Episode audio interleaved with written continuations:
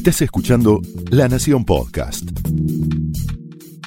A continuación, Pablo Sirven explora el costado más personal de las figuras más importantes en Hablemos de otra cosa.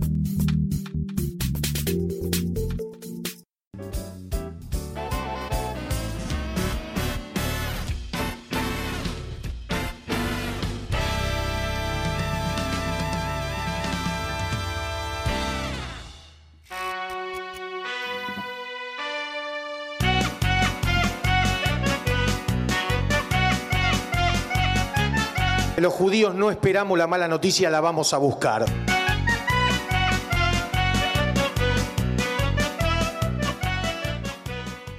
Bueno, muchas gracias Roberto Moldaski por recibirnos acá en tu teatro, Teatro Apolo. No es tu teatro, pero casi, ¿no? Soy inquilino, sí, no, pero es mi casa de alguna manera. Bueno, ¿de dónde viene tu humor? Es una buena pregunta. P- podría decir que, que viene de una casa donde mi viejo contaba muchos chistes y mi, mamá era muy alegre y le encantaba cantar. Había en general un buen ambiente. También viene que yo no sé si es, si es innato toda la vida hice reír en el colegio, en, los, en cada grupo en el que participé informalmente desde equipos de fútbol, escuela o lo que fuera. ¿Espontáneamente o, o- o pretendías? Porque eh, también el humor, eh, con el humor se pretende gustar. Después, después vamos a profundizar eso. Sí, bueno, si ya, arrancamos con la terapia, sin duda que debe ser también algo de eso, de, atraer, de gustar. Yo siempre digo que los que físicamente no somos tan agraciados tenemos que o tocar la guitarra y cantar bien o hacer humor. Y sí, por supuesto, me gustaba y me gusta mucho eh, hacer reír. Yo siempre digo que eh, el feedback de ver una persona que sonríe cuando vos decís algo es algo muy fuerte. No sé cuántas otras sensaciones puedes tener tan... Para el que dice el chiste, ¿eh? Mm. no solo para el que se ríe, digamos, para el que hace reír. ¿Qué es lo que hace gracia? Y yo creo que lo que más hace gracia es... Capaz que hay dos extremos, ¿no? Por un lado, lo que te identifica, lo que vos te reconoces en esa situación. Eso te da mucha gracia. Y por otro lado, lo muy bizarro, ¿no? Diría, lo, lo- lo que es completamente ridículo también. Pero yo en este caso apunto mucho eh, a, a las cosas que, que nos pueden estar pasando cotidianamente y meterle un toque bizarro, un toque ridículo para, para bueno, reírnos de eso también. Pero más Porque que... hay de pronto como una cosa muy contradictoria, ¿no? Porque por un lado uno diría, bueno, la caricatura de la situación hace reír, pero muchas veces se, se ríen o nos reímos porque dicen, sí, ese soy yo, sos vos. O sea que no es tan caricatura, es Claro, exactamente lo mismo. Y- claro. Y, vos lo descubriste, ¿no? Y, Eh, Es que ese es el laburo que yo tengo, descubrir eso. Mm. Yo a veces eh, cuando nos juntamos a, a pensar shows o parte del show, y entonces tiro un tema, ¿no? Vivir solo, a ver, empecemos a hablar. ¿Qué nos pasa a los que vivimos solos? Estoy con un grupo de amigos que viven solos y empiezan a contar, empiezan- empezamos a descubrir, empezó, sí, yo hago esto, yo, se me rompe el velador, eh, entonces me paso al otro velador, no arreglo este. Empiezan a crearse situaciones donde, bueno, eh, empezamos a, reírnos de, de todo eso y yo de eso absorbo después saco la letra, pero bueno, el codazo cómplice, ese sos vos o este soy yo, sería como un, un gran comienzo para, para, para hacer reír.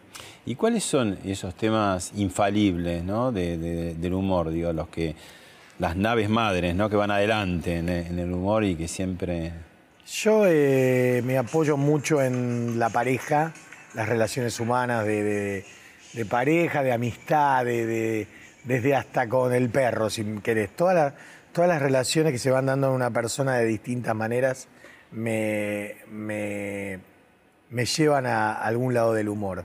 Creo que esa no falla. Después de ahí, eh, yo he descubierto, o sea, lo he descubierto haciéndolo, pero lo disfrutaba mucho. Eh, también el humor político causa mucha gracia. Eh, todo aquello que, que en algún lugar por ahí nos afecta, dicho con humor, es muy divertido. Yo hablo mucho de todas las dietas que he intentado y mucha gente se, se reconoce. Este, el humor sexual también. el humor sexual, incluso el escatológico, hecho desde un lugar no, digamos, No a fondo. no a digamos. fondo, pero recordando, eh, por ejemplo, yo siempre digo que cuando vos estás en el baño y te golpean la puerta, es, es, es, es- es- es alguien que golpea nada más. Y la persona, viste, entras en un... que ni sabes qué responder, ¿qué se dice? Gente, ah, no, por favor, o sea, perdés la noción de todo sin referirme a algo muy puntual. Todos vivimos esta situación de, que o sea, de gente que hace ruido cuando está en el baño para que los de afuera descubran que hay alguien y no vengan a molestar. Claro. Eh, todas esas situaciones que pueden ser un poco del camino escatológico, dichas en forma sutil, eh, pueden ser también muy divertidas. Bueno, eso te quería decir. Vos tenés como graduás hasta dónde ir, ¿no? Porque con el humor se puede ir hasta dar la vuelta y incomodar. Digo, ¿cómo, cómo regu- regular eso, no? Eh, Y es difícil. O sea, incomodar no me parece mal, porque hay que arriesgar en el humor un poquito. Si no, estamos con los chistes de elefantes, el humor implica crítica, digamos. sin ninguna duda. No hay humor a favor, ¿no? O sea, O sea, o sea, una persona caminando no me hace gracia, pero si se cae, sí. sí, digamos, el humor es, eh, es un gran atajo. A ver, vamos a contar un chiste de dos elefantitos y nos vamos a reír por más que sea una situación que no haya existido. Y no es a favor ni en contra de nadie, sino es gracioso lo que puede pasar. Pero el humor está bueno como una, como una manera de, contar ciertas cosas, de hablar de ciertos temas. Bueno, eh, la revista Humor, sin ir más lejos, en épocas de la dictadura, que, parecía que no se podía leer nada, era ese, esa lucecita escondida en medio de la oscuridad, que a través del humor nos contaban un montón de cosas. Que es un poco de catarsis también, ¿no? Exactamente. como, ah, claro, puedo, ¿viste? ¿no? Vos, vos leías, claro, vos leías algo de las historietas aquellas. Y bueno, de alguna manera encontrabas un refugio en el humor que de otra manera se estaba prohibido hasta el principito, digamos. Entonces ahí encontrabas eh, ese, ese lugar donde poder hasta incluso reflexionar sobre lo que estaba pasando. Mm. Y eh, hay, por ejemplo, el tema de, de la suegra y el yerno es como un... Ah, es un clásico. un lo clásico. que pasa es que... Cuando es peor la relación de la suegra y la nuera, digamos. No tengas ninguna duda. Lo que pasa que, bueno, ahora tendríamos que, eh, digamos, rearmarnos en la sociedad que, que vivíamos, que yo crecí, la sociedad machista, donde la suegra y eh, con el yerno es terrible, y hoy descubrimos que hay otras cosas y descubrimos que hay suegros que son terribles, y ya no está tan, digamos... Yo digo siempre, los humoristas nos tenemos que ir acomodando a los cambios que se van dando, tenemos que acompañar eso. Hoy, ¿cuáles serían esas líneas? Es decir, bueno, el humor político desde ya en un año, además con tantas elecciones, ¿no? No, el humor, pues, lo, lo que. Mira, yo te digo realmente, yo el año pasado arranqué haciendo siete minutos de humor político. Y hoy estoy haciendo media hora. Eh, y hago media hora porque selecciono textos. Podría hacerlo todo el show de humor político. Eh, y este año, es o sea, yo voy renovando la primera parte, que es un monólogo sobre la realidad, y Y, y eso lo vas modificando. lo voy también. modificando porque es constante. Eh, empiezan las campañas ahora, ¿sabes las cosas que vamos a escuchar? Las cosas que se van a ¿Y prometer. cómo, cómo sorteas la grieta? Porque, digamos, el público te viene de todo, ¿no? Entonces, Yo no. este, Yo digo- ¿vos qué decís? De golpe se rieron más estos porque son de este lado y los otros se ríen. ¿Sentís a veces esas olas, digamos? La verdad que por suerte no, pero lo- ¿dónde se vive esto? En las redes, ¿viste? Las redes que son, a veces está Twitter, ¿viste? Que es la maldad persona. Twitter es, sos más malo que Twitter, se puede decir la frase. Pelean el barro. Sí, no, no. Y en cambio, Instagram somos todos. Pero en Instagram es más brillos, todos No, todavía es estamos más, más sí. ¿Es la misma gente? Es, ¿Es como el diablito y el, claro, es una esquizofrenia, pero a mí lo que me sorprende, en el teatro la verdad que es todo muy uniforme, nunca hemos tenido problema, es bastante equilibrado en, el sentido que vamos por todos lados. Eh, obviamente que yo cuando veía a Tato Bores, y siempre lo digo, el que está en el poder en ese momento le da mucho material al humorista que los demás Claro. hablan más, tienen que mostrarse más, toman medidas. Entonces vos estás mucho más en contacto con el poder. Tenés más información para trabajar. Claro, la oposición muchas veces está escondida, no quieren hablar o hablan poco, se cuidan. Los que están en el poder tienen que constantemente entregar porque tienen que informar. porque- Entonces, obviamente que te dan más material, pero hay acá, por suerte, hay de todo. Entonces, eh, yo sorteo la grieta porque no me meto, digamos, en, en la grieta como algo eh, en lo que me fijo a la hora de escribir. Si se me dio que tengo cinco frases de Macri y no tengo ninguna de Cristina, bueno, en ese show es así, porque Macri dijo cinco cosas que me causaron gracia. Y la verdad, como, como suelo decir, de ambos lados de la grieta hay gente que, que son muy parecidos. Claro. Muy parecidos. Y aparte tiene un gran problema, que son solamente, solamente anti. Hay, hay gente que es solamente anti. Hay gente que tiene su ideología, yo la respeto. Está de un lado, está del otro, está bien. Son tus valores, tus convicciones. Se vota también muy, muy Sí, anti, ¿no? claro, Eh, pero- históricamente. Y ahora quizás este año también se vota más, pero hay gente que, bueno, hay peronistas que son felices de ser peronistas. Y tienen sus convicciones y están felices. Y hasta en algún lugar hasta los envidio porque están contentos de lo que piensan, de lo que pasan. Y hay liberales o macristas, no sé cómo llamarlo, que están felices, convencidos, pero tienen su propia ideología. Pero están los anti, que son los que están esperando, o sea, como digo siempre, dependen de lo mismo que critican. Porque están esperando que este diga algo toda su ideología es ponerse en contra de alguien. No- no- o sea, están esperando esto para criticarlo. Y así es imposible, porque al final terminás vos de- enganchado de lo mismo que odias. Y hay gente que yo respeto, tiene su- sus valores, yo tengo los míos, cada uno tiene los suyos, pero se han creado unos grupos de anti con los que es imposible dialogar. Recordás el tema de, de la revista Humor en la dictadura. Sí. Y la pregunta es, a los dictadores, ¿qué- a los dictadores, ¿no? O, o también en, en democracias, pero mm, políticos más autoritarios o de malhumorados, que no les gusta la crítica. ¿Qué les inquietaría más del humor? ¿La, la burla o las verdades? Porque el humor trabaja también con muchas verdades, ¿no? Es que yo trabajo con las verdades. Yo te digo que a veces yo digo una frase que dijo un político y no la remato. La digo y la gente se empieza a reír. Y después por ahí sí agrego algo, pero ¿entendés? O sea, es realismo puro que... Yo lo- arranco el show diciendo, vivimos en un país que un tipo dijo, hay que parar de robar dos años y nadie se escandalizó, dijeron, che, no es mala idea. O sea, ¿entendés? No es que te dijeron, ¿qué dijo? Dijeron, che, ojo, ¿eh? Capaz tiene razón. Bueno, un año y medio, aunque sea. En- ¿Entendés? Entonces, vos decís esa frase, o decís, vamos a ir a la estratosfera y de ahí a Japón en 10 minutos. No te que decir más nada.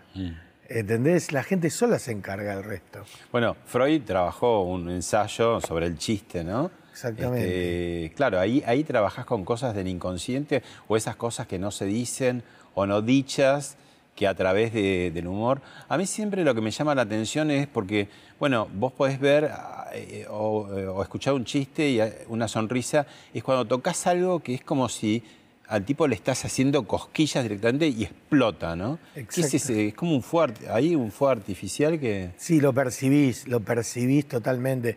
Nosotros tenemos momentos del show que son que muchas veces derivan en aplauso o una carcajada muy fuerte que, que percibimos, o alguien en especial que, que, que salta. Contagia, ¿no? Claro, que contagia porque, le- le- Se como decís vos, le tocaste justo, Y la gente estuvo ese empieza día en el odontólogo y vos le dijiste cuánto dura esa anestesia y el tipo estalla porque estuvo con la boca así todo el día. Sí, son esos momentos que, que nosotros los festejamos mucho. Con los músicos tratamos de descubrir eh, la gente que eh, decimos, viste uno a la derecha ahí que estaba sacado, porque bueno, y a la vez al que se ríe menos también lo tenemos individualizado, pero bueno, porque le tocaste algo y lo, lo, lo Claro, en, en cualquier espectáculo en vivo el público pone lo suyo porque no, no es, eh, está, no es invisible, ¿no? Ahora, en espectáculo de humor es casi como esencial, ¿no? Porque si vos tu- tuvieras una audiencia totalmente callada, directamente decís, me retiro, me no pego me, pongo a llorar a un costado. Mira, yo soy un privilegiado de trabajar en radio con Fernando Bravo, que es un tipo que te festeja, te sigue los chistes, porque la radio somos poquitos, cinco o seis, y también. Por ahí alguno está preparando una nota en el momento que vos estás haciendo y no tenés ninguna repercusión de afuera. El humorista sin gente que se ría Mm. es muy complicado. Lo nombraste a Fernando Bravo y te dejó un mensaje. Ah, vos. Bueno, Pablo, estás en presencia de un gran artista, de este tipo que ha crecido de una manera fenomenal por méritos propios, porque realmente es un laburante del humor y porque hace las cosas realmente bien. Tenemos una relación este, impecable, eh, con algunas ausencias, producto de sus compromisos, Mar del Plata, gira en Madrid, gira en Israel, gira en otro lado, la preparación del teatro. Tan es así que pasó un tiempo que lo extrañaba y tuve que ir al teatro a verlo en el día del debut para, para ver cómo estaba, si estaba más delgado, en fin, cómo estaba. Y realmente me llevó una sorpresa que está impecable. Ha prometido volver al programa y yo me alegra realmente mucho. Y la única cosa que tengo que observarle es si podés, en nombre de todo el equipo de la radio, que cada vez que haga una gira cambie el souvenir. Porque te digo, tenemos tanta lapicera que vamos a tener que poner una librería para poder venderla. Mi admiración a Moldaski y gracias, Pablito. es un fenómeno, bravo. Bueno, e, esta es la relación que se crea con Fernando, ¿entendés? Que después la llevas al aire con naturalidad, porque fuera del aire es así también. Yo tengo esta costumbre de traer lapiceras. Me parece que para la gente que, que escribe, que está en los medios, que todo es un gran regalo. Una virome que se pierden, que, desaparecen. De cada lugar que voy, eh, todos saben que me pongo a buscar 12 eh, o 15 viromes, que aparte me encanta regatear, porque se crea una situación fantástica. Me encanta que no les traigo de marca, voy con que diga Toledo, Jerusalén, este, Madrid, y voy a pelearme con los, en esos mercados. Claro, eh, me llevo cuántas. Tengo, bueno, tengo un presupuesto ya decidido de antemano, eh, son 15 lapiceras, es mucho, entonces tengo que empezar, me encanta todo lo... Me pasó algo muy loco porque les traje una de Rusia, cuando fui Eh, cuando fue el Mundial y, entré a un, negocio y empecé a decirle al vendedor, siempre digo lo mismo, yo soy de Argentina, soy del fin del mundo, no tengo las posibilidades que tienen norteamericanos o los europeos que vienen a comprarte. Y este era de un pueblo de Rusia perdido. ¿Me sabe dónde soy yo? Me dice. Te cambio a Argentina mañana a la mañana. Andate vos para allá y yo me voy a Argentina. O sea, no te sirvió como argumento. No, no me sirvió. Ya estás preparando. Claro, yo voy con el tercer mundo a cuesta, viste, a llorar. Este, la miseria de somos el fin del mundo. Este, pero yo sé que a pesar de que me lo critican, me lo agradecen porque siempre me dicen, se me acabó la de Costa Rica, estoy con la de Chile. Este, más las que, bueno, manoteo de los hoteles, que esas me quedan a mí.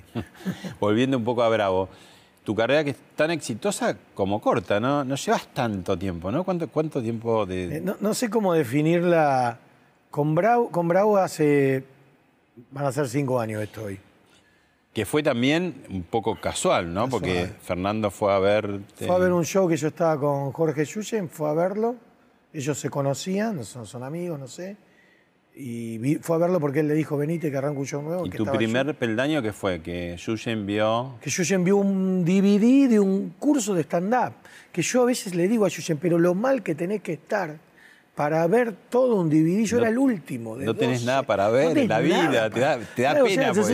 revisá esto. Porque digo, ¿quién hace esto? Te, saca una suscripción de Netflix. ¿qué, te pasa? ¿Estás solo? ¿Qué tenés? Yo que soy estandapero, no sé si lo veo 12 de un curso inicial. ¿Y vos eras el último? El último, porque aparte, yo me acuerdo que hicimos como la muestra y eran todos pibes muy jóvenes y yo. Y yo le decía al profesor, poneme primero, porque mis amigos son gente grande. Se van a querer ir. No se van a quedar a aguantar dos. No, vos cerrás, Moldaski, vos cerrás. Y, bueno, por eso fui el último. Y Bravo me vino a ver con Leuco justamente. Y, claro, porque estaban todavía. Sí, juntos. Y me dijo, bueno, venite al programa. Eh, que en realidad también. Porque tu primer ventana de popularidad casi se da, se da a través de radio, ¿no? Duda, radio sin ninguna duda. A través de Radio Continental y Fernando. Que yo empiezo a ir eh, una vez por semana. Primero me invita Marcelo Ruiz Díaz, que era el humorista de Bravo hablar del Año Nuevo Judío cuando caía el Año Nuevo Judío. Y Bravo me había visto a mí, dijo, tráelo. Entonces yo tenía que estar cinco minutos hablando y estuvimos media hora. Entonces ahí descubrimos la química que teníamos. Después iba los viernes a contar unos chistes en un blog que, tenían ahí. Eh, contábamos chistes molles con Leo y con algunos más. Y ya después empecé a ir dos veces por semana y después eh, Marcelo se fue del programa y yo quedé toda la semana hasta hoy. Y hoy eh, hasta tengo el honor de, que a veces que Bravo no está, me, pide que conduzca el programa. ¿Y cómo te las ves ahí? Es muy difícil. son como esas cosas que cuando la ves de enfrente decís, yo lo puedo hacer. Qué pavada es esto, ¿no? Y claro, qué bueno, tengo que pedir las noticias. Es fácil. Y después, claro, y después pido lo de ella, unas publicidades, y que hable este y que hable, y me vuelvo loco. Tanto es así que el material que yo preparo para el programa muchas veces no lo puedo hacer porque me extendí con una dieta. Bueno, por, Estás estresado, digamos, de, todo lo que es la conducción. Es muy, muy difícil. Por eso siempre le digo a Bravo, yo nunca te voy a serruchar el piso, Fernando. Yo siempre quiero que conduzca vos y yo esté de este lado. ¿Vos de chiquito qué querías ser? Seguro que de bien chiquito futbolista, me imagino, porque me recuerdo corriendo con la pelota por mi casa soñando que hacía un gol de boca. Eh, después alguna vez en la adolescencia eh, me tiraba a ser actor, pensaba, pero nunca me imaginé que iba a trabajar de humorista. Nunca lo pensé. ¿Y, y esto? Esto es bárbaro. ¿Cuánto duró esto? 20 años. 20 años. 20 años y además yo... De- eh, ¿Venía de familia o qué? Eh, de alguna manera sí, porque yo a los 16 años, cuando decís quiero trabajar, quiero tener mi plata, iba al secundario, mi casa no es que no faltaba nada, pero tampoco sobraba demasiado, entonces me venía bien un trabajo. Eh, un primo mío abre un negocio de camperas en Corrientes y Larrea, mi primo Mario, y me contrata de vendedor. Eh, había otros vendedores, pero yo uno más.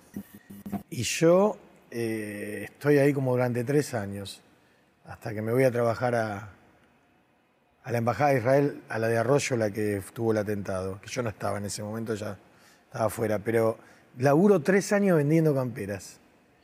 Y la vuelta de la vida que, no sé, 15 años después, cuando des- después que me voy a vivir a Israel, que yo vivo 10 años ahí, cuando vuelvo, vuelvo a vender camperas al 11, como cerrando el círculo, eh, y estuve 20 años vendiendo. ¿Te animás si vamos al perchero? Digo, yo sé como, como un cliente, estoy mirando, ¿cómo me convences o algo para que me lleve algo? Prefiero ¿Me eso. vas a convencer? o Prefiero eso, no tengas duda. ¿Me vas a vender algo? ¿Me vas a llevar una camisa? te lo- yo te digo, relájate porque te voy a vender algo. Prefiero eso a que me pidas un monólogo. Bueno, vamos. Vamos, dale. Bueno, yo estoy como entrando al local, ¿no? Y me pongo a ver. En general, eh, eh, no es posible, digamos, en, en- en una tienda que vos estés, que yo pueda verlo solo o ya me vas a venir a ver. Un poquito te voy a dejar. Voy a tratar de entender qué cliente sos. Ah. Si sos un tipo que no le gusta que lo cargoseen, o si te veo dudando, necesitas ayuda, nadie te acompañó, viniste solo, entraste de casualidad, te diría que esta camisa te va a bárbaro, te explico porque tiene dos opciones. Vos la puedes usar con un traje, pero también la puedes usar sola, con un jean, con un pantalón, vas a estar bien vestido. Lo que sí yo te digo, si vas a llevar esta camisa te va a limitar en ese sentido, yo llevaría dos dándole color. Porque esta qué te da, te levanta, Pablo. Vos no, no podés ir con esta camisa a un mediodía, pero en cambio un asado, que querés ir más o menos arreglado, pero no tan de sport, este, yo ya iría a algo cuadricular. Para cerrar la trilogía, porque tampoco te vas a decir no me vendiste nada rojo, y, y yo necesitaba. ¿Me vas a hacer un precio entonces por las Por tres? supuesto, pero eso. Primero, elijamos lo que vos querés, el precio es lo de menos, en eso nos vamos a poner de acuerdo enseguida. Yo creo que vos, llevándote estas tres camisas, tenés cubierto toda- todos los aspectos, todos los eventos que puedes tener, del diario, algo informal, un cumpleaños, un traje. ¿Ya por un año estoy bien o no? bueno, no, porque ya volví a los Hay seis, que volver, por seis meses, digamos, por seis meses. Por seis meses lo cubrís. Bueno, y, y esto no, porque tenemos? No, una reliquia. esto es una reliquia. Este es, es, eh, basado como un homenaje a aquel sketch de Costa Pobre De- de que hacía Olmedo, Alberto Olmedo. Tocabotón. El- el dictador de El Costa dictador de Costa Pobre. Acá está el- Acá está el, el- el gorro. El gorro. Y él tenía la, la banda que decía Tus Amigos, que es como robado de una corona de un entierro. Y ahora Eh, Pusito 2019. Y es vos el candidato Yo que soy el es- candidato estás que- en toda la ciudad. eh, Claro, t- con esa ropa, yo soy muy fan de Olmedo, son los 30 años de la muerte de Olmedo este año, así que nos pareció bárbaro el homenaje. Eh, esto no te lo puedo vender. Esto no me lo vende. No Por tiene ahora, precio. por ahora. Después de la temporada. Después lo vemos. hablamos.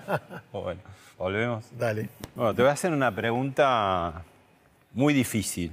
Bueno, Muy difícil. ¿Quién es mejor vendedor? ¿El turco o el judío? no, yo creo que eh, todo el grupo, te diría los musulmanes, los turcos, los árabes, para mí son los número uno. El comercio. Eh, o sea, es, eh, vos vas a Estambul, vas a, a rendir la tesis. vas a, a enfrentarte con- a, la, a la NBA. Una vez me pasó, con mi mujer nos bajaron un crucero, era Turquía, y yo le dije, no hablemos porque nos van a asediar, ¿no? Entonces, seguimos ese plan. El tipo nos tiró fácil ocho idiomas. No tengas duda, no tengas duda. Y aparte te la. Mirá, Fernando tiene una anécdota fantástica. Estuvo en Turquía y hacía esto. No vamos a entrar al negocio enfrente de las alfombras porque el tipo nos va a. No quiero comprar alfombra. El, ulti- el tipo lo saludaba todos los días cuando salía del hotel. El último día le dijo: Venga, tómese un café, aunque sea. No me compró nada, tómese un café. Bueno, se toman el café. No hay que entrar en esa porque... Eso, ya, ahí eso ya es el final. Claro. O sea, ya tomaste café. Pero ahí, ahí Ah, estás está. en la trampa. Entonces el tipo le dice a Fernando, "Está bien, usted no me compró, pero si hipotéticamente me hubiera comprado, ¿qué alfombra hubiera elegido las que están acá? Bueno, el fin de la historia es que Fernando se cargó la alfombra, la tuvo que despachar, pagar exceso de equipaje y la tiene hoy en su casa. Esos son profesionales. A veces yo veo gente que cuenta que fue un mercado en Jerusalén o en Estambul. No, y tenés que ver, el tipo me pidió 10 dólares, lo saqué a 4, contale, le dice a la mujer, contale. Y el tipo está brindando porque eso vale 2 y te lo vendió a 4 y está con los hermanos, no sabe lo que le acabo de vender a 4. O sea, ¿Y qué es peor? Tener el, el- el- Estamos hablando del vendedor. Ahora, el comprador regateador. bueno, el comprador ¿Y qué sexo es peor? La- la- la- más No sé, yo- peleador, digamos, que te no pelea sé, el precio. No sé quién es peor. Yo trabajé 20 años campera de dama, entonces manejo ese público. Sí, bueno, son. Yo siempre digo, el peor grupo es mujeres comprando para un cumpleaños de otra. Ese es un grupo fatal, con la lista, haciendo cuentas. eh, toda esa dinámica es difícil, tiene un presupuesto y a veces te pelean dando el precio que, que se les sobra plata, necesitan otra cosita, o sea, eso, no sé si hay diferencia de género porque los hombres, de- de- dentro de los judíos, el grupo de los, lo que somos los sefaradim, que venimos de los países árabes y tenemos ese don, también somos grandes regateadores, terribles, pero hay que tener la actitud, mira. El otro día Seba Weinreich me contaba que fue con unos primos del sefaradim, también judíos, pero del lado de los árabes, y él se quería comprar algo y los primos querían regatear y él no quería. Entonces yo le dije, vámonos, Seba, hagamos de cuenta que nos vamos. Y él decía, no, no, yo lo quiero comprar, no me quiero ir. Vámonos. Y se fueron y el tipo lo llamó y le bajó el precio y ellos le decían, déjanos a nosotros, no, no te metas acá. Eh, entonces, el comprador, o sea, el regateador necesita una otra parte, necesita el regateo. Está bueno. Hay como un acting de En esos lados. mercados que vas, si no regateás, no, no, no entienden para qué vas, más o menos. O sea, casi se decepcionan. Sí, Se sí, decepcionan, démelo. Desconfían del que no regatea. De la compra directa. de- Desconfían del que pone el efectivo. Acá hay algo que anda mal. Este, es como un deporte, Mm. pero para mí son los número uno. Todo ese grupo de eh, los, los árabes, los turcos. Yo acá me, me peleo mucho con muchos amigos armenios, que ellos dicen que venden mejor que los judíos, yo le digo que no. Estamos ahí, somos varios grupos muy, por cuestiones históricas. Claro, que que- fenicios, asirios, Claro, que tuvimos que este. dedicarnos al comercio, la historia judía de, de, de- de- de ser expulsados de tantos lugares, llegar a un lugar y ¿qué te queda por hacer? Vender. Y ¿Qué eso ya viene, el ADN está Viene, viene de, de mucho... incluido. Está incluido, ¿no Y, cierto? y digamos, y hay en la actuación un poco, eh, hay venta también, ¿no? No tenga ninguna duda. Mm. Yo siempre digo, todos vendemos, lo que pasa es que nadie se da cuenta, o sea, eh, en chiste yo ahora, yo vendo entradas, no vendo más camperas. Mm. Pero sí, tengo que vender algo, te vender un, digamos, eh, hay un hecho comercial, si querés, que se da con alguien que paga una entrada, pero además en el show vendes... Y, y eso es, es como una conquista, ¿no? Una venta es... Sí, sí, la venta es... A ver, saquemos de lado aquellos que, que venden... eh, porque a mí nunca me gustó el vendedor que, que te estafa a sabienda, ¿no? Que te, te- te vende algo que te queda mal, que te cambia un talle, que te hace cosas eh, que- con las cuales vos nunca más vas a volver ahí, porque la gran, la gran idea es que vos vendas y ese tipo vuelva a comprarte y traiga un amigo, etcétera, etcétera, etcétera. Para lo cual eh, tenés que, que mantener algunas reglas, digamos, de- de- en la venta. Y, y- pero por supuesto, por otro lado, como yo digo, a ver, yo tengo una campera naranja, la tengo que vender. No tengo maldad, pero la tengo que vender porque tengo 500 en el depósito. necesito 500 voluntarios. Vengan 500 ciolis que pongan, ¿no? se la pongan. Porque ¿qué hago? No, no puedo morir yo con las 500 camperas naranjas. Así que ahí está ese juego, ¿no?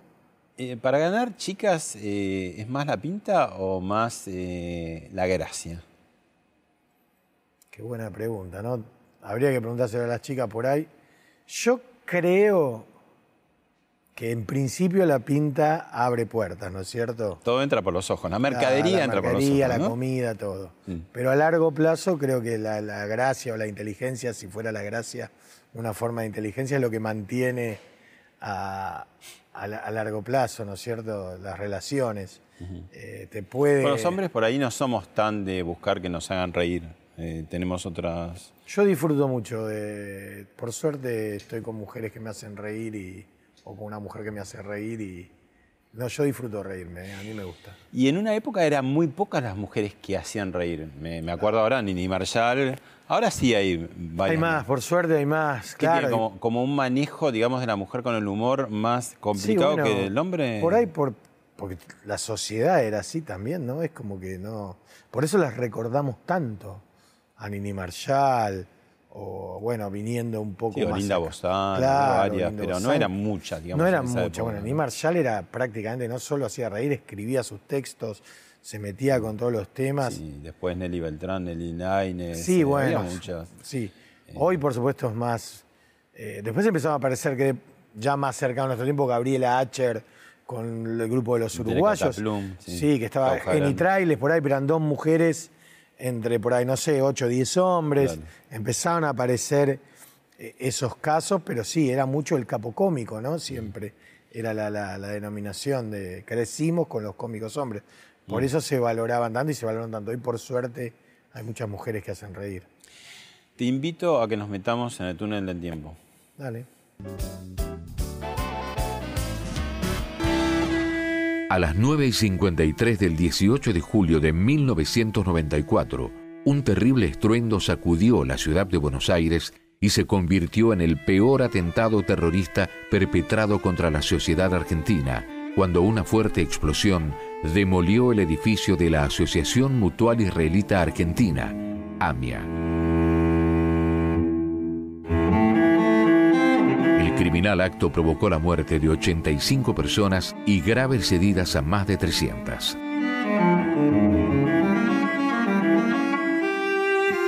¿Dónde estabas vos? A una cuadra, en Viamonte y? Larrea. Nosotros escuchamos la explosión, se rompieron los vidrios de- del negocio, fuimos corriendo. ¿Qué con- qué- cuando sucedió eso, ¿qué pensaste?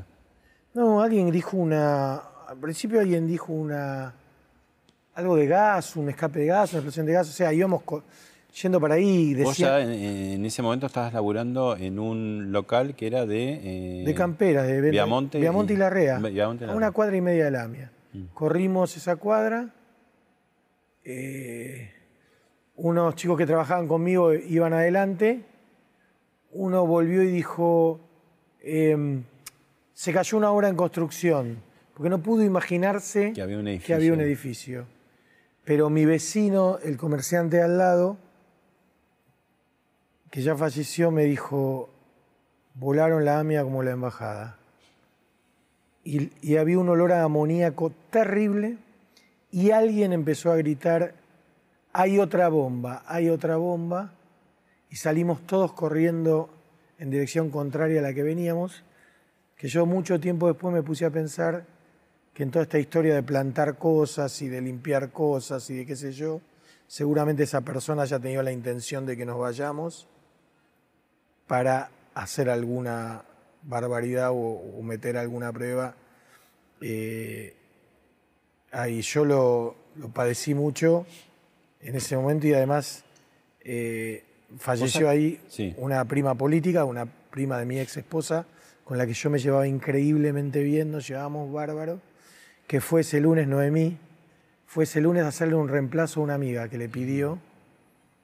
Eh, o sea que yo sabiendo que ella estaba, eh, no sabía que estaba ese día, pero sabiendo que podía estar ahí, eh, fue terrible. Me acuerdo la llegada de la madre, Noemí, que es la que nos dice, sí, hoy trabajó porque le cambió el día. Nosotros decíamos los lunes no trabaja, no, sí, hoy trabajó. Y después la incertidumbre de decir, a ver si está, si no... esos días de estar en los escombros. rescatan, claro, porque hubo gente que fue Sí, rescatada, ¿no? yo me llegó un grupo del ejército israelí especialistas en esto y estuve haciéndole de traductor durante varios de esos días, Mm. por lo cual estaba eh, ahí cerca y, y encima conocí a uno de los soldados que era de mi edad, de la reserva de allá, bueno, de otra Vos época. trabajaste en la embajada, nos decías, ¿en, en qué época? Yo trabajé en la embajada del, del 81 al 84. Mm. Y digamos, como, bueno, obviamente los dos atentados nos afectó a todos los argentinos, ¿no?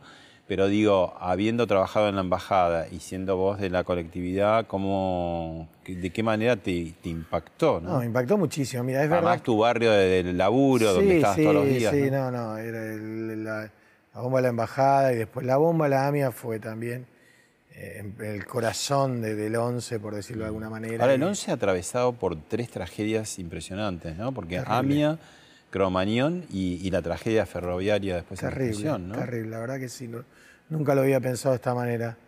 Eh, y la verdad es que en las tres tragedias, eh, quizás, no sé si en, en la AMIA todavía mucho más, se da una característica, es un fenómeno de la, de la Argentina que son los familiares buscando justicia.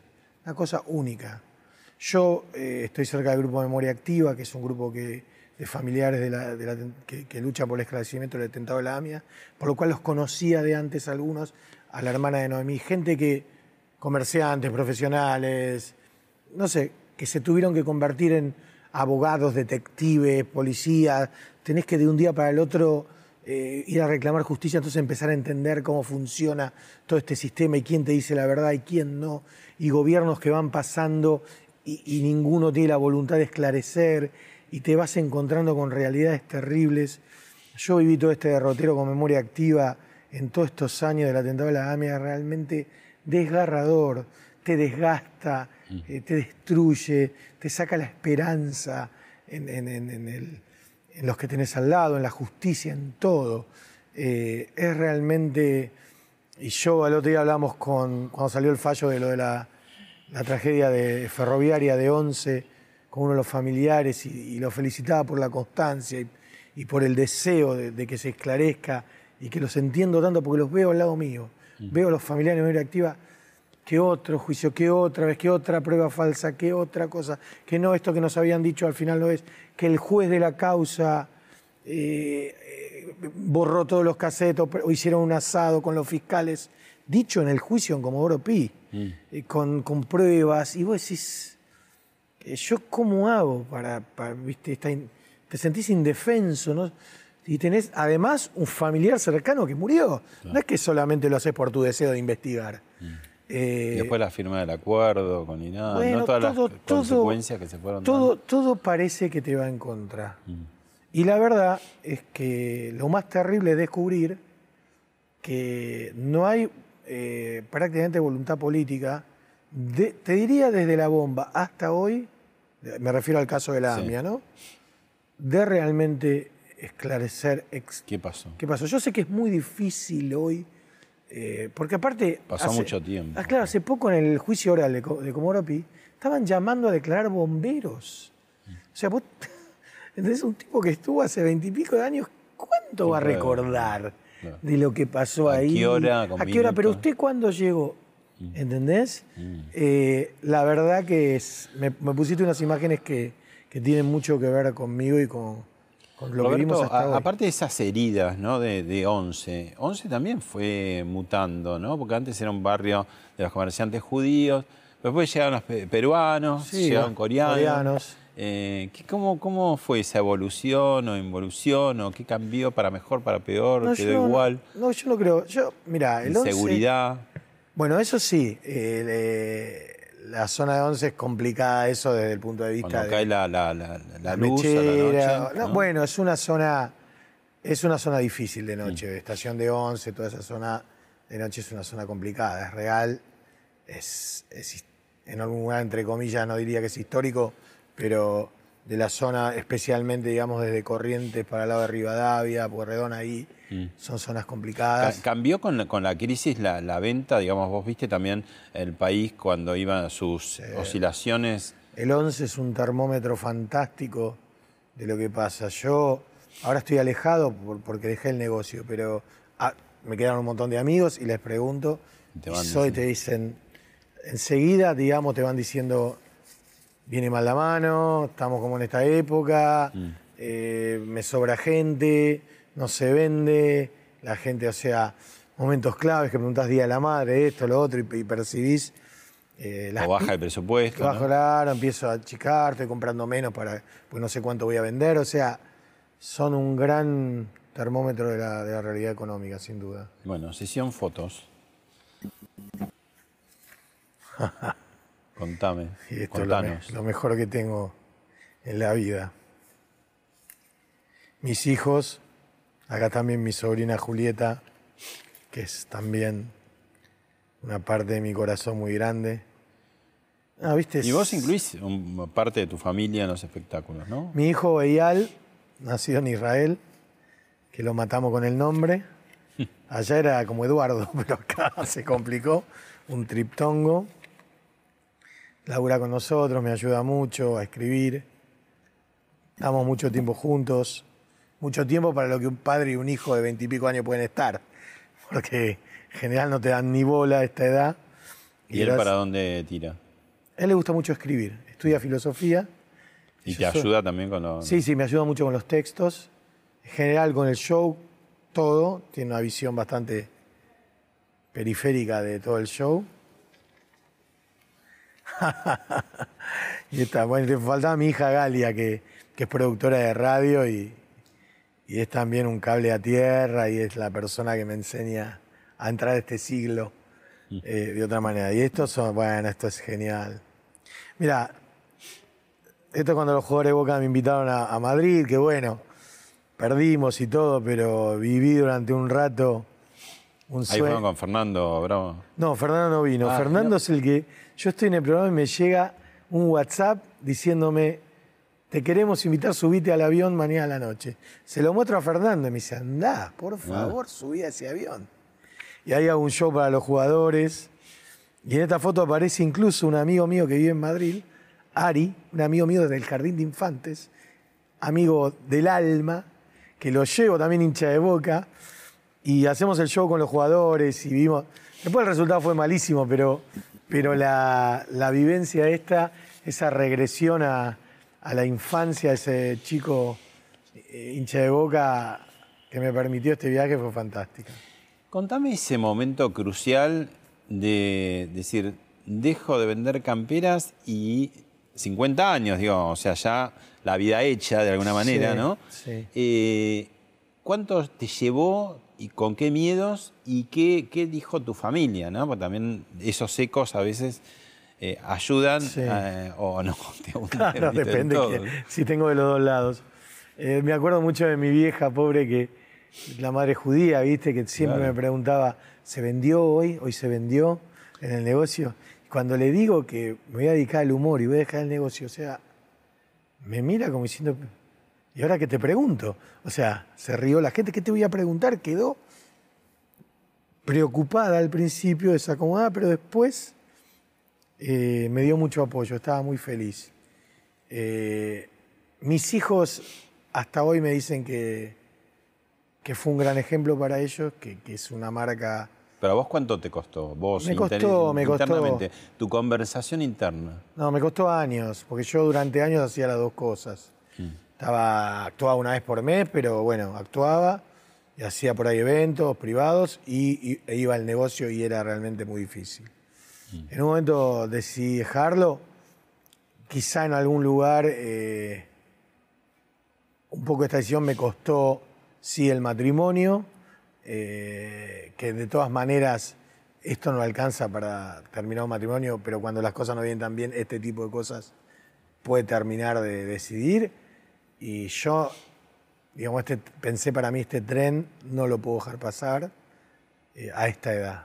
Tengo, tengo esta suerte única de que me dan la posibilidad. La- yo me tiré una pileta que tenía un poquito de agua, no estaba vacía, pero tenía poca agua. Yo pienso cuando haces un espectáculo muchas veces, este, es lindo porque le vas encontrando cosas, y si esto Sí, me sí, sirve. va- va creciendo Pero hay días que por ahí hay un- el, el riesgo del piloto automático, ¿no? Es decir, uy, tengo que Ay. pagar tal cuenta, tengo que tal análisis médico, tengo. Y, y cuando querés acordar, volviste y Sí, hay sí, un- puede- una gran eh, nube blanca. Eso ¿no? puede pasar, puede pasar, un pensamiento. O que mismo algo que pasó en el público te distrae Mm. y te vas y te pones a improvisar un poquito y cuando volvés y dónde estaba. El mejor público es el que se ríe todo el tiempo y el peor es el que se mueve, el que tose, Y sí, viste que parece que porque no está callado tampoco, ¿no? cuando está Es- por empezar una película todos tosen y abren caramelos. O sea, parece que el celofán... sí. Y ahora los celulares, ¿cómo te Sí, bueno, eso? nosotros pedimos a la gente. Sí, pero igual algunos suenan. Y aparte algunos... Sí, bueno. Viste que yo tengo la teoría que algunos suenan no de maldad, sino que hay señoras como y señores que no saben apagarlo. ¿viste? No tengas duda. Entonces abren, ¿viste? Y Yo trato de. Entiendo la incomodidad. Lo incorporás a- Claro, le digo, ¿no? puede ser un cliente, atendelo. ¿Entendés? In- Intento incorporarlo porque. A ver, la gente. Yo, vos fíjate, vos te subís a un avión, ¿no? Y te dicen que por favor apagues los celulares que pueden molestar al, al normal funcionamiento de la. interferir, o sea, de tu te vida, ¿no? y la gente no, Y sí, desde sí. acá. Sí, ahora lo apago. Y sí, o sea, no te importa que se caiga el avión. Imagínate si lo van a hacer en un teatro. Me hablabas de, de tu madre y sabemos que todas las madres del mundo, de todas las épocas, de todas las culturas, de todas las religiones, son muy especiales. Pero la madre judía es la más especial de todas. ¿Por la- qué? Por todo, por, por esa sobreprotección desesperada que aparte va sumada. Ahí llamame. La Imágenes no solo te sobreprotege, sino que además te sugiere que a ella le queda poco aparte. O sea, Todo el tiempo te está hace un amenazando, combo, ¿no? Te hace un combo terrible que ella que la, va, te la vas a matar. Si vos no te pones ese pullover, le estás sacando cinco años de vida. O sea, es una, es una mezcla ahí de... de mi, mi vieja me hacía, ponele, me servía algo para comer, mucho, como siempre. Eh, y, y si vos no lo comías, no te gusta, bueno, te hacía un paseo por la economía. ¿Vos sabés lo que yo pagué estos tomates? Por la geografía, ¿vos sabés lo que darían en África por comer estos Los chicos tomates? pobres los chicos pobres? ¿no? Esa vinculación hacía- entre el plato que queda Claro, comida te- con el... no, terminalo, terminalo porque no me siento bien. o ya después más grande la llamás y te dice, ¿cómo estás mamá? ¿Y cómo voy a estar? Mm. Viste, quizás este sea el último llamado. O sea, esa madre eh, es, eh, por un lado es muy querible, por otro lado a, lo- a los hombres judíos nos lleva años de terapia Mm. eh, poder eh, este, de romper ese vínculo eh, que es gastronómico, afectivo, de todo, ¿no? ¿Y la, la vinculación entre el humor y el ser judío, por ejemplo? Bueno, sí, yo creo que el humor judío es, es algo que existe y es muy divertido. Es un humor que mezcla desgracia con humor, siempre lo aprendí de Jorge eso. Eh, y no nos reímos de otros pueblos, nos reímos todo interno, tenemos mucho material. Pero es un humor que, que es divertido, que no te tira la carcajada, te deja un poco pensando, eh, es muy gracioso en ese sentido.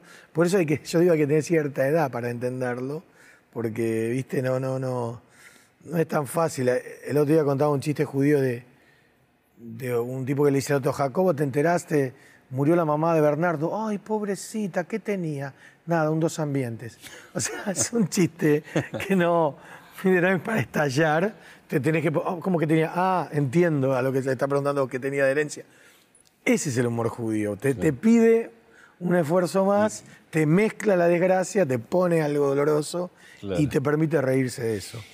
En, en- en el tema de cuando la sucesión de chistes y de cuentos, ¿no? También es como un mecanismo eficaz para que finalmente estalle, ¿no? ¿Cómo, Claro, cómo se, sí. se administra eso? A veces quizás cada una de esas unidades en sí mismas no produciría humor, pero Sí, la- sí, no, no, cuando no, lo- apilás una con otra... Vos lo, vos lo vas armando eh, y en un momento decís, bueno, esto por ahí no es para que se caigan de risa, pero me sirve para que llegara a este lugar donde viene el remate. lo, lo estás como adobando, ¿no? Claro, lo vas, lo vas ahogando. Nosotros tenemos eh, un ritmo bastante intenso de risa, o como dice Mariana, que es nuestra productora eh, artística, que diga, un colchón de risa que está, con picos que ella misma va midiendo y nos lo va pasando. Acá, acá como un electrocardiograma, ahí, ¿viste? Entonces mantenemos, tratamos de mantener un colchón fijo y de ahí vamos metiendo.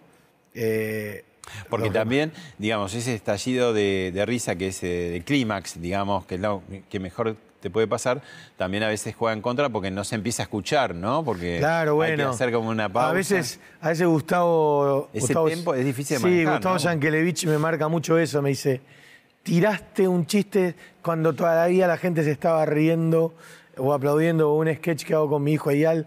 Me dice: esperen que la gente termine de reírse y vuelvan a hablar, porque bueno, a mí me gusta. eh, a veces me, me invade el cuerpo Tato Bores. Y, Lo tenés y muy no, no, puedo claro. parar. Sí, sí. Y por ahí hay que darle un poco de tiempo a la gente a que aplauda, procese, se ría. Y, y a veces se están riendo uno y ya les tiro el otro. Mm. Eh, entonces a veces si tengo que esperar para, para poder, eh, para que puedan eh, aprovechar todo lo que se dijo, ¿no? Bueno, tenemos una situación grabada donde vos haces un, chiste que tiene que ver con las tecnologías y después un conocido amigo tuyo, eh, un restaurante que ibas, que te dejó también un mensaje. Hola Roberto, vos sabés que sos un gran amigo de la casa antes de que seas famoso como ahora.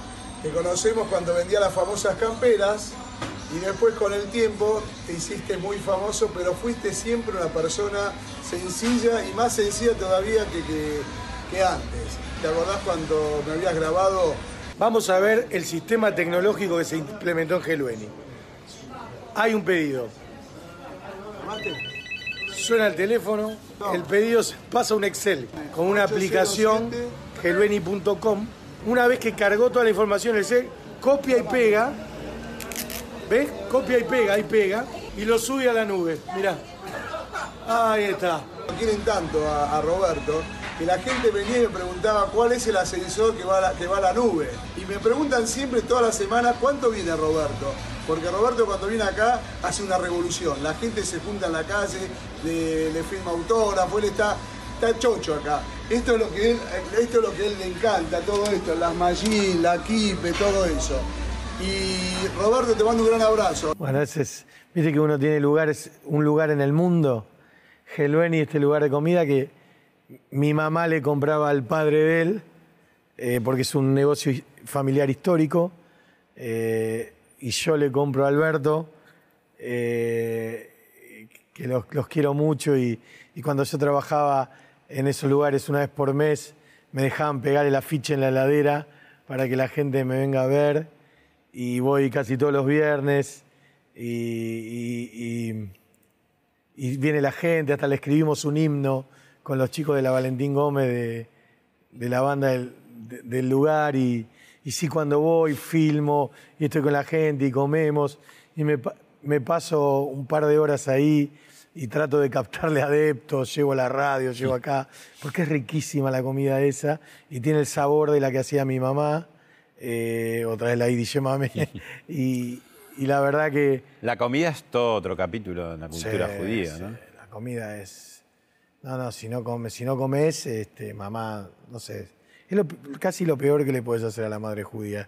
Que, incluso que la madre judía hoy mutó y, y va a pilates y corre y qué sé yo. Que el eh, nene te co- me coma, ¿no? Sí, el- el nene- antes era bueno. Cuando éramos más chicos, el nene gordo era un símbolo de sano. Vos decís que no sos gordo, sino que tenés los huesos Los hundidos. huesos muy adentro. Muy adentro. por un proceso que se fue dando con los años y la carne, como rechazo a ese proceso, salió hacia afuera. Ah. Fue, fue todo un- se está estudiando el, el tema este. Incluso parezco gordo, digo. Pero sí, bueno, a mí me encanta comer. La verdad que soy un... Hablo ahora en este show de, de- de los gordos y todo lo que decimos, las miles de excusas que ponemos de genética, tiroides, eh, lo que sea que no sabemos por qué engordamos. Yo disfruto mucho de la comida y disfruto del encuentro gastronómico. Viste que los argentinos somos muy de eso. Yo lo disfruto un montón, eso me encanta. Me encanta comer. Gracias, Roberto. No, gracias a vos.